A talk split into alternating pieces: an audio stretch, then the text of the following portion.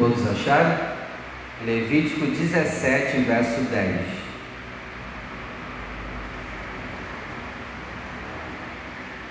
Diz assim, ó: E qualquer homem da casa de Israel ou dos estrangeiros que peregrinam entre vós, que comer algum sangue contra aquela alma que comer sangue, eu porei a minha face e a cortarei, a expulsarei do meio do seu povo. Vou ler de novo. E qualquer homem da casa de Israel ou dos estrangeiros que peregrinam entre vós, que comer algum sangue, contra aquela alma que comer sangue, eu porei a minha face e a cortarei, extirparei aquela alma do meio do seu povo. Amém? Agora eu leio e você repete comigo, vamos lá? E qualquer homem da casa de Israel ou dos estrangeiros que comer sangue, essa alma será cortada do seu povo. Amém? Feche os seus olhos, por favor, que nós vamos orar. Senhor, estamos aqui para aprender a tua palavra. Peço que o Senhor nos ilumine com a tua sabedoria, tirando de nós toda ignorância e que através dessa palavra nós nos enchamos do teu Espírito Santo. Que a tua palavra queime no nosso coração que a tua palavra produza o resultado dentro de nós. Em nome de Jesus. Amém. Pode sentar, por favor. O tema de hoje, da palavra que Deus nos deu, anota aí. Se você vai anotar, anota aí. Cortando a alma.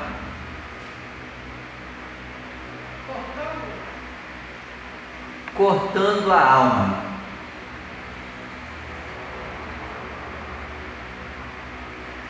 Você sabia que é possível cortar a sua alma? É possível. E para Deus estar trazendo essa palavra hoje para nós, é porque nós estamos com a alma cortada, a alma ferida. Gente, a alma é o que? É a nossa mente. Desejos, vontades, emoções. A pessoa que tem a alma cortada, ela está tendo problemas na vida emocional. A alma cortada significa o quê? Brecha. Guarde isso. A alma cortada significa brechas, aberturas que estamos dando para que coisas de fora entrem. Amém? A alma cortada é o que? é buracos que se abrem em você, buracos espirituais, e se não for tratado, você vai querer tapar esses buracos do jeito errado. Eu sempre dou o exemplo aqui da vida sentimental. Lembra daquela mulher samaritana que teve cinco maridos? E ela estava no sexto agora, lembra que Jesus teve encontro com ela? Essa mulher tinha alma cortada ela tinha buracos emocionais. E ela tentava tapar esses buracos com o quê? Com o homem. Isso vale tanto para o homem como para a mulher. A pessoa que tem a alma cortada, geralmente ela vai querer suprir esse buraco dela, dele, em relacionamentos. São pessoas que têm necessidade de ter alguém do lado. Só se sentem felizes se tiver alguém do lado. E não é bem assim. Tanto é que Jesus foi até ela e explicou: não é assim, mulher. Você quer dar água da vida, mulher? Quer? Então vai lá e chama o teu marido. Aí ela vai e se entrega: é, Senhor, não tenho marido não. Aí Jesus vem e arrebenta com ela: é, tu já teve cinco. Agora tu está no sexto relacionamento, disseste bem. Se você continuar bebendo dessa água, mulher, você vai continuar tendo sede. O que, que Jesus está dizendo em parábola? Mulher, se tu continuar nessa, tu vai pro décimo marido, décimo primeiro, décimo segundo. A cada ano você vai ter um homem diferente, mulher, e tu vai continuar com sede, porque você está com um problema na alma, mulher. E problema na alma não se resolve com relacionamentos. Problema na alma se resolve porque ele mesmo diz: com a água da vida. Quem beber dessa água nunca mais voltará a ter sede.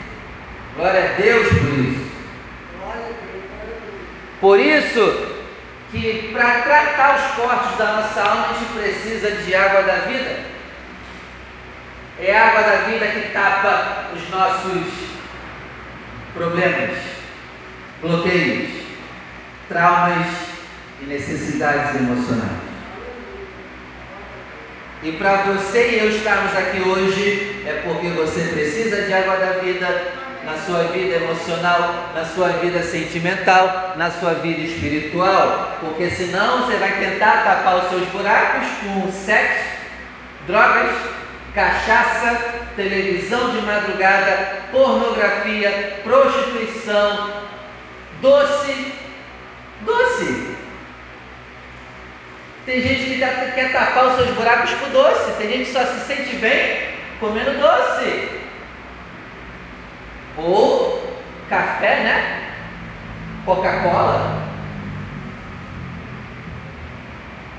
Não sei de que maneira você vai tapar, mas você vai inventar alguma maneira de tapar os seus buracos da alma.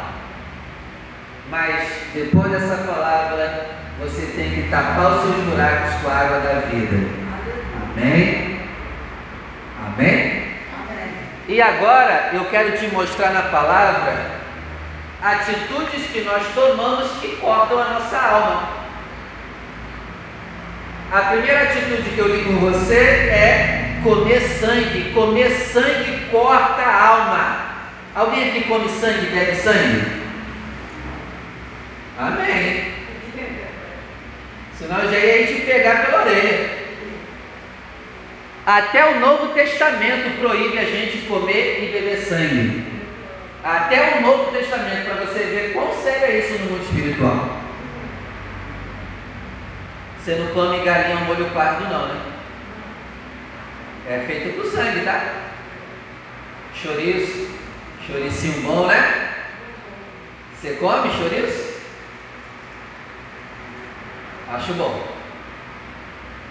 Eu te proíbo de comer sangue, porque a palavra proíbe. E comer sangue corta a alma, traz problema para você. Sabe por quê? A vida da carne está onde? Quando você bebe sangue de animal ou de ser humano, é como se você estivesse pegando a alma daquela pessoa e colocando dentro de você. E aí vai dar problema, porque agora vai ter duas almas dentro de uma. Aí vai desconfigurar todo o teu sistema interior. Porque você foi programado para ter só uma alma, mas não, quem bebe sangue quer ter duas, três, e por aí vai. Misericórdia, vai ter problemas espirituais. É como se você estivesse pegando a vida daquela outra pessoa e jogando dentro de você. Meu Deus do céu, vai ter problema. Os índios diziam, né? Os índios aqui do Brasil, lá na época de 1500, o que, que eles faziam aqui? Quando eles venciam um guerreiro mais forte que ele, eles bebiam o sangue daquele guerreiro mais forte, acreditando que a força daquele guerreiro ia passar para eles. Então, nada de sangue, amém? Gênesis 17, verso 14, não precisa abrir não, só anota aí. Gênesis 17, verso 14 Lá está escrito que se você não se circuncidar, você será cortado. Pastor, circuncidar? É. Não estou dizendo que você tem que se circuncidar, mas trazendo o princípio desse mandamento é o quê? A circuncisão era feita onde? Você lembra? Alguém lembra? Pode falar, por favor? Não precisa ter vergonha. No órgão sexual masculino.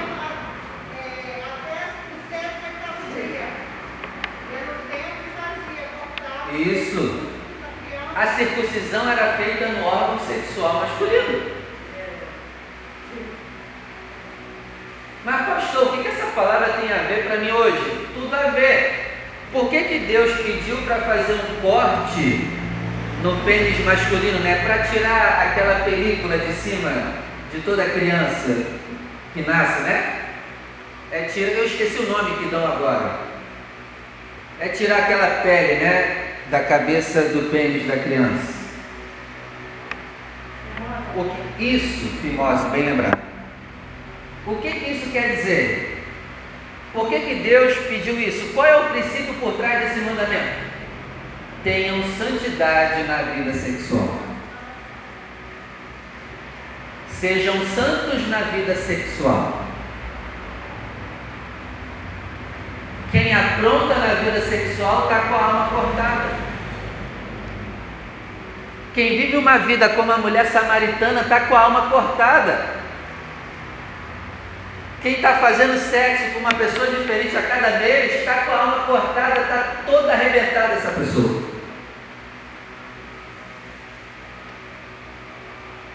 Então, circunde, ande em santidade na vida sexual, para que isso não traga problemas para a tua alma. Até porque você sabe, né?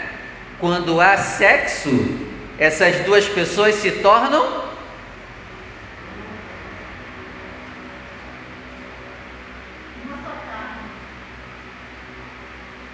Aí a pessoa quer se deitar com um monte, o que, que ela está fazendo? O que tem na pessoa passa para ela.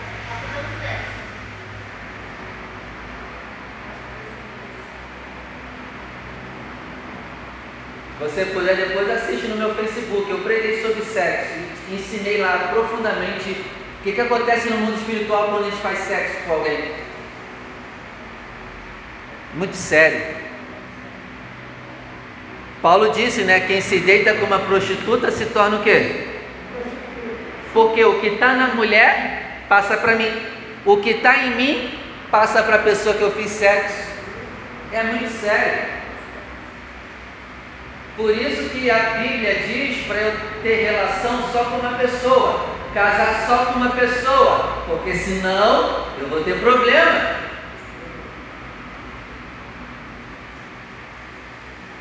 Gênesis 42, verso 21, lá vai dizer que a angústia corta a alma. Se você é uma pessoa angustiada, você está com a alma cortada. Êxodo 12, verso 25. Anota aí.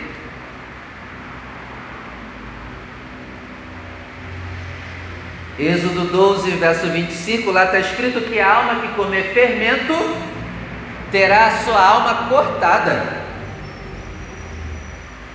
Ih, pastor, então não posso comer fermento? Pode. Mas o que quer dizer fermento na Bíblia? Você lembra? O que, que representa fermento na palavra? pecado. Anota aí, quem peca está cortando a própria alma. Êxodo 31, verso 14. Anota aí, Êxodo 31, verso 14. Lá está escrito que aquele que não guardar o sábado terá a sua alma cortada. Ah, pastor, então agora tem que virar judeu e guardar o sábado? Não. Qual é o princípio do mandamento do sábado? Você deve tirar um dia para você descansar. E aí, você tem tirado um dia para você descansar? Ou está trabalhando todo dia? Não sossega nem um dia da semana? Hã? É neura com limpeza dentro de casa todo dia. Será que você para um dia pelo menos? Será que você tira um dia para se preocupar com você, para cuidar de você? Porque se você não fizer isso, você está maltratando a tua alma. Você tem que ter um dia da semana que você vai se desligar do mundo. É um dia para você relaxar, cuidar de você. Nesse dia, evita de fazer coisas dentro de casa, relaxa, descansa. É um dia para você descansar. É um dia para você se conectar com Deus. Trabalha seis dias, mas nesse dia, descansa. Nesse dia, bota o marido chato para fazer a comida. Deixa o marido para lá, aquele perturbado, maluco, deixa ele para lá. Ele que se vire nesse dia. Cuide de você. Amém? Não seja igual Marta. Jesus estava lá na casa dela e ela preocupada em trabalhar, limpar a casa. Anota aí também Levítico 4, verso 2. A ignorância faz você cortar a tua alma. Nós perecemos por falta de conhecimento. Deuteronômio capítulo 4, verso 15, anota aí. A idolatria corta a alma. 4,15. A idolatria corta a nossa alma. Salmo 119, verso 28. Depois anota, depois anota. Salmo 119, verso 28. A tristeza corta a sua alma. Se você está aqui hoje triste, você está retalhando a tua própria alma. Provérbios capítulo 1, verso 19. A cobiça maltrata a sua alma. Não cobiçarás a casa, o carro, o animal, a mulher, o homem do teu próximo.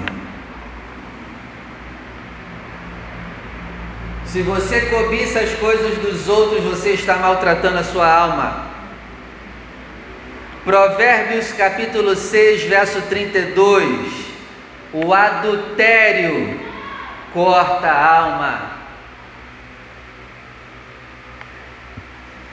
Lamentações capítulo 1, verso 19. Lá vai dizer que quem tem amante está cortando a alma. Romanos capítulo 2, verso 9. Lá está escrito que vem a tribulação e angústia sobre a alma que faz o mal tribulação e angústia sobre a alma que faz o mal. Romanos 2, verso 9. Quem faz o mal está se cortando a si próprio. E agora, para a gente terminar, eu quero falar com você o que você deve fazer para tratar a sua alma cortada. Então vamos lá. Primeira coisa que você deve fazer: você deve dispor a sua alma para buscar o Senhor.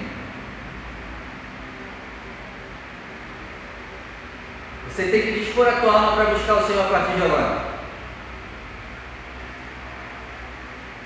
Quando der as suas crises, seus problemas emocionais, não é para encher a cara de cachaça, de drogas, de Coca-Cola, de chocolate, de café, de prostituição, não. Busque o Senhor.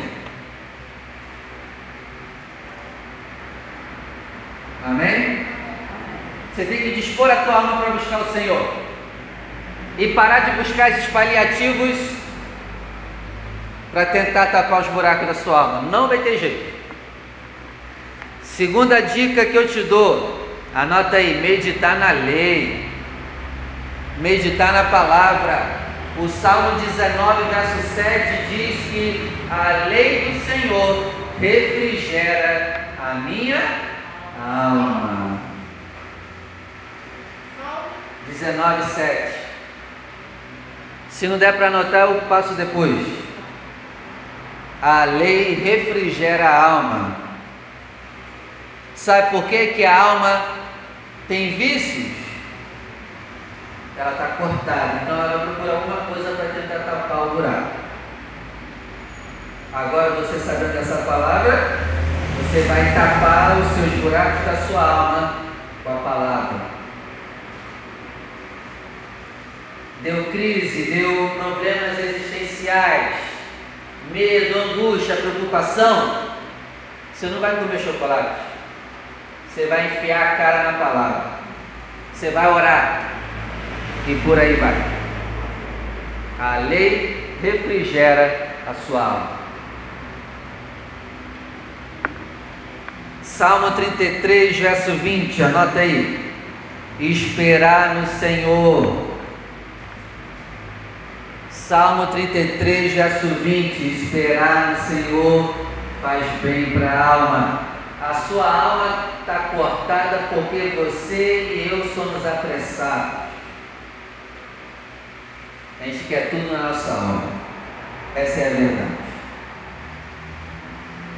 E quanto mais pressa você tem, mais corte você está fazendo em você mesmo. Então, espera. Provérbios capítulo 3, verso 22. Lá está escrito que a sabedoria faz bem para a alma. Então eu volto àquela palavra, medita na lei, estuda ela, a sabedoria faz bem para a alma. Venha nos cultos para aprender a palavra, a sabedoria faz bem para a alma. Provérbios 11, verso 17. Anota aí. Provérbios 11, verso 17: Misericórdia faz bem para a alma. Anota aí, eu tenho que perdoar todo mundo. Eita! Eita, que maravilha! Sabe por que você vive mal aqui no seu interior? Você não perdoa ninguém. Você tem raiva, você tem ódio, você guarda rancor das pessoas. Prejudicado é tudo. Se esforça para perdoar. Misericórdia faz bem para a alma. Mas não, a tua alma, você faz questão de ficar lembrando a tua alma o que fizeram com você. Parabéns, você está sofrendo ainda mais. Provérbios 11, verso 25. Lá vai dizer que quem é generoso prospera na alma. Então guarda isso aí, você tem que ser generoso até com quem não merece a sua generosidade. Até com quem te negou a generosidade, você tem que ser generoso para o bem da tua alma. Pastor, é difícil, eu sei que é, mas se você quer viver longos anos e viver bem, você vai ter que fazer isso. Porque senão você vai morrer antes da hora. É só você pensar assim: eu tenho que perdoar aquele miserável, senão eu vou morrer antes da hora. A minha vontade de pegar ele, de matar ele, mas como eu me amo e como eu quero também ser perdoado pelo Pai, eu perdoo esse abençoado. Jesus. Mas se você não se ama, continua com raiva mesmo, com ódio das pessoas, continua. Se você se odeia, continua guardando tudo fizeram com você, continua. Continua.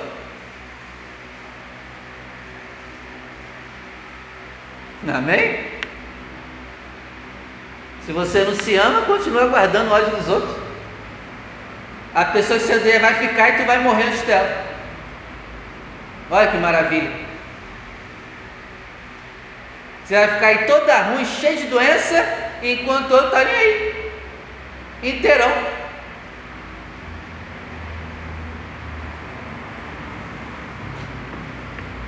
Provérbios 13, verso 3. Anota aí. Guardar a boca faz bem para a alma. Caramba, só, de, só pedrada difícil, hein? Então anota aí, eu tenho que guardar minha boca. O que eu falo maltrata a minha própria alma. Então você tem que tirar a mentira do seu vocabulário, a desculpa do seu vocabulário. Você tem que tirar palavrões do seu vocabulário. Como é comum, hein, gente na igreja que adora soltar línguas estranhas de palavrão. Eita, que maravilha, né? Tem uns irmãos que falam língua estranha, de palavrão, já ouviu? É, ele fala língua estranha. É língua estranha aos olhos do Pai. Palavrão. Maravilha, né, irmão? Falando palavrão, né? Tem gente que é especialista nessa língua estranha. Uh, fala essa língua estranha que é uma beleza. A língua do palavrão. A língua da murmuração. É tudo língua estranha aos olhos do Pai. Então guarde a boca. Se você quer ter uma alma saudável, guarde a boca. Provérbios 19, verso 16. Guarde os mandamentos. Obedecer os mandamentos faz bem para a tua alma.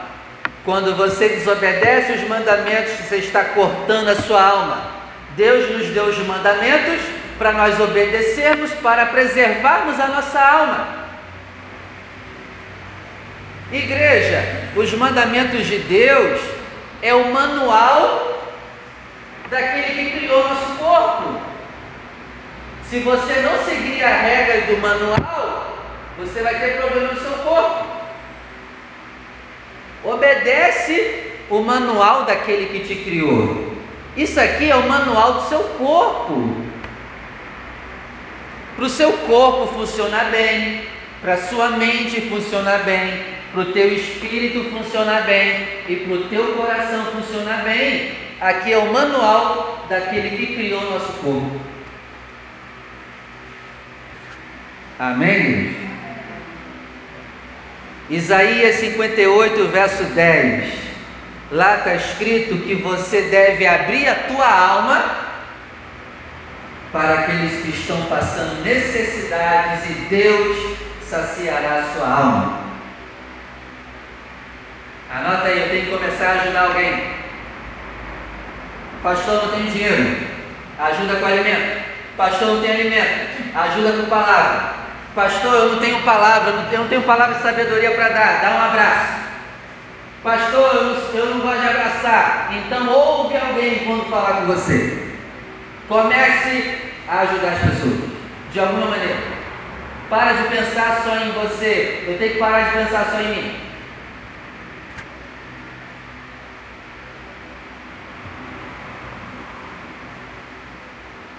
Mateus capítulo 11, verso 29.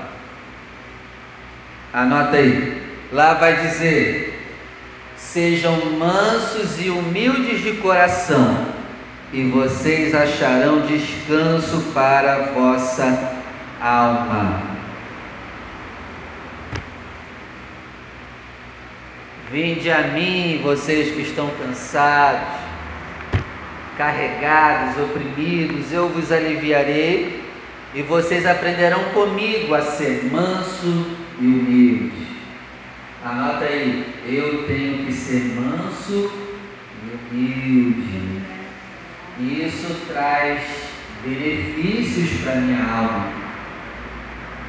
Agora, se nós, em vez de sermos mansos, somos estressados, parabéns.